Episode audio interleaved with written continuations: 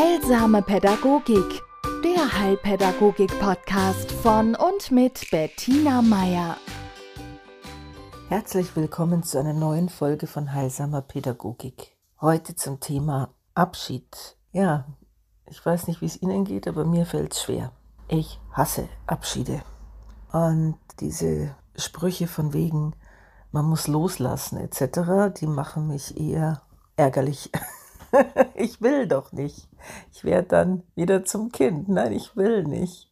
Ich will, dass alles so bleibt, wie es war. Ich äh, liebe meine vertrauten Gewohnheiten, meine Umgebungen, mein, ja, da, wo ich mich auskenne, wo ich dadurch auch ein Stück weit Kontrolle drüber habe.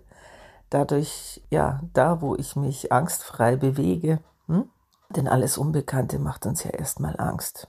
Also man kann Abschiede ja haben von Menschen, von Umgebungen, man kann sich auch von Gefühlen verabschieden, das gibt es manchmal. Aber was ich hier meine, ist dieses sich trennen, ja, und ich meine jetzt trennen nicht in, ich lasse jetzt mal die Trennungs-, Scheidungs-, Beziehungsebene weg, weil es geht ja hier auch um Pädagogik, sondern die Abschiede, die man zum Beispiel als Eltern ständig hat, ja. Wenn man sein Kind das erste Mal in der Krippe abgibt oder im Kindergarten, dann in der Schule oder zu Oma, Opa zum Übernachten, wenn man jemand ziehen lässt und wenn es auch nur für eine Stunde ist, aber es ist das erste Mal und man weiß nicht, was, ja, wie wird er oder sie damit umgehen, wie wird es ihm gehen, ja? Also wenn ich mich von einem Menschen verabschiede, gerade jetzt auf unserem Gebiet von Kindern, aber auch von Eltern, dann ist es immer vielleicht auch deswegen schwer, weil wir uns sorgen. Wie wird es dem oder derjenigen gehen ohne mich? Wird sie allein zurechtkommen? Und da ist es hilfreich, sehr heilpädagogisch nach dem Fehlenden zu suchen. Und das Fehlende ist in dem Kontext, zumindest ist es mir als Mutter so gegangen, das Vertrauen. Ja? Und ich meine jetzt hier nicht das blinde Vertrauen, so in der Richtung, oh, wird schon gut gehen, ne? Lauf nur über die Straße. Das meine ich nicht. Sondern dieses Vertrauen, das ich habe, wenn, wenn ich von meiner Seite alles getan habe, ja, dass es klappt.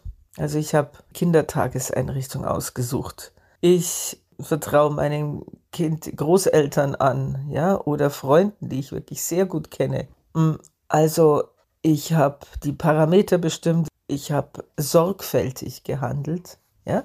Nicht umsonst heißt das ja auch sorgfältig dann kommt der Punkt, wo ich loslassen muss und sagen, ich vertraue darauf, dass ich alles in meiner Macht Stehende getan habe, also das, was ich tun kann, damit mein Kind diese Zeit ohne mich jetzt gut übersteht. Ja? Und das sind von der ganzen Situation, je nachdem, wie viele Leute involviert sind, maximal 50 Prozent und weil der Rest liegt beim, liegt beim Kind und liegt bei der Umgebung. Ja, ich kann noch so gut vorbereiten, wenn mein Kind nicht bereit dafür ist, weil es einfach noch nicht weg will oder heute nicht weg will oder jetzt gerade nicht weg will, dann ist das so. Ja? Dann, äh, also das liegt dann nicht mehr in meiner Macht. Es liegt auch nicht mehr in meiner Macht, was jetzt geschieht, wenn es bei Oma und Opa ist oder in der Kindertageseinrichtung oder in der Schule oder im Studium. Ja? Meine Macht endet.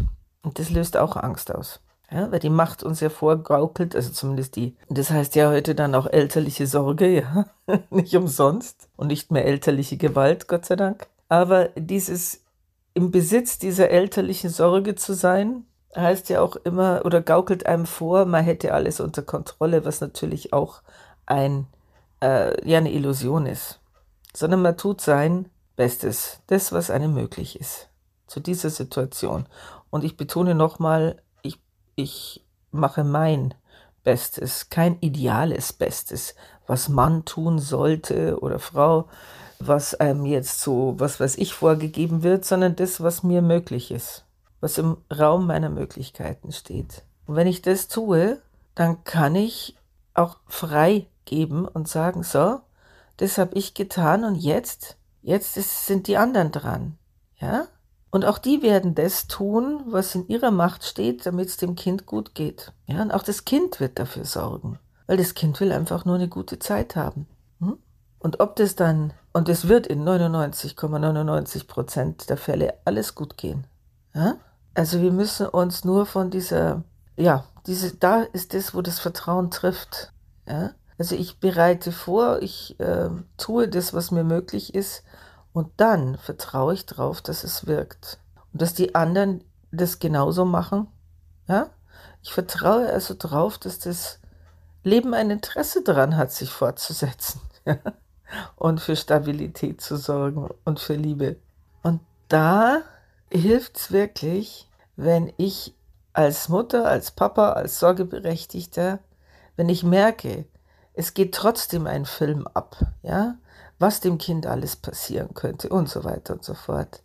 Da bin ich dann gefordert, wirklich auch zurückzutreten von diesen Fantasien, ich könnte mein Kind und nur ich könnte mein Kind vor allen Unbillen dieses Lebens beschützen. Das ist, das ist eine, ein bisschen elterlicher oder erwachsener Größenwahn.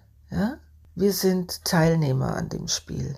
Wir sind eine Zeit lang Taktgeber und Bestimmer. Und dann ist es Zeit, sukzessive zurückzutreten und darauf zu vertrauen, dass es gut wird. In kleinen Situationen wie auch in den ganz großen. In diesem Sinne, eine gute Woche.